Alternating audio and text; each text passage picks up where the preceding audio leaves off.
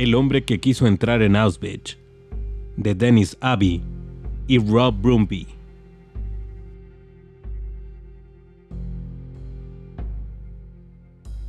El entrenamiento con las bayonetas fue francamente espeluznante. En fusileros a las bayonetas se les conocía como espadas. Nos estábamos preparando para matar personas cuerpo a cuerpo. Tanto que podíamos olerles el aliento y ver si se habían afeitado esa mañana. Se nos ordenaba correr dando gritos y alaridos contra esfinges humanas, situadas a 20 metros de distancia. Clavarles una bayoneta en las tripas. Clavarles una bayoneta en las tripas. Sacarla y de paso darles un culatazo para partirles la cabeza. El sargento Bendel nos miraba con un gesto de desaprobación. Era un hombre fornido, bajo y duro. ¡Más alto! ¡Más alto! Bramaba hasta ponerse congestionado. No se conformaba hasta que no gritábamos tanto como él. Se trataba de guerra psicológica. Y dar voces resultaba útil, pero teníamos que repetirlo una y otra vez hasta hacerlo bien. Porque si la cuestión era el otro o yo, no iba a ser yo quien se quedara retorciéndose de dolor. La esgrima con bayoneta cuerpo a cuerpo era mejor porque por lo menos parecía un deporte.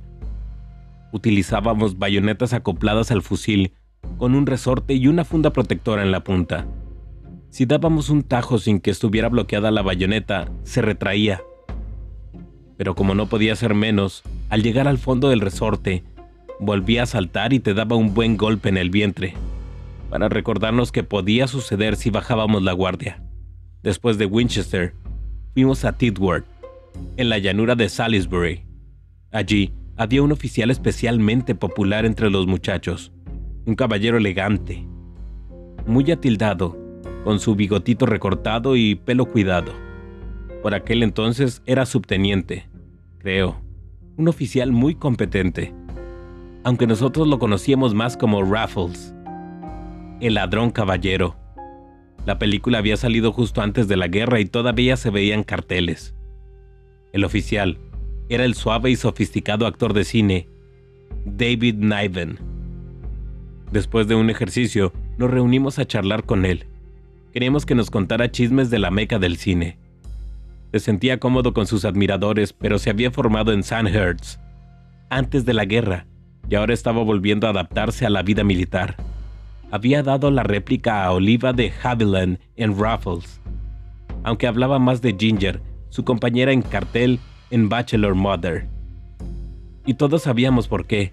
Le gastamos unas cuantas bromas al respecto antes de que uno de los muchachos se descolgara con Seguro que le gustaría estar ahora en un sitio que no fuera este, ¿verdad? Se hizo un momento de silencio y entonces él dijo, Digamos que ahora mismo preferiría estar acariciando las tetas de Ginger Rogers. Volvimos a la realidad la cuarta semana de mayo de 1940, cuando nos seleccionaron a un centenar de soldados. Y sin darnos ninguna explicación, nos llevaron a la estación de ferrocarril de Tidworth. Sabíamos que la situación era mala en Francia. Me pusieron al mando de unos 20 hombres y me dijeron que distribuyera los morteros, las ametralladoras Bren y los fusiles. Una hora después, llegó el tren pitando entre nubes de vapor y humo. Nos mezclamos con los civiles y empezó el trayecto hacia la costa. La Fuerza Expedicionaria Británica estaba en graves apuros, con Calais asediando y los alemanes estrechando por el cerco. El primer batallón de la Brigada de Fusileros fue enviado para allá y nuestra unidad del segundo batallón puesta en alerta para ir en su ayuda. Nos instalamos en el lado del canal, escudriñando la intensa luz de la costa, desde la seguridad de Inglaterra. Era difícil imaginar el desastre que se estaba gestando al otro lado del estrecho brazo de mar. Solo nos llegaba el estruendo del armamento pesado, un ruido extraño y melancólico.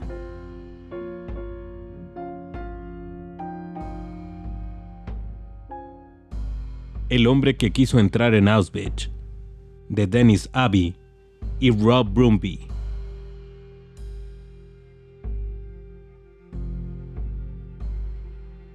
A la voz de los libros, disponible en YouTube y Spotify. Si deseas que tu libro favorito forme parte de A la voz de los libros, háznoslo saber en comentarios. Yo soy Alex Ruelas. Hasta la próxima.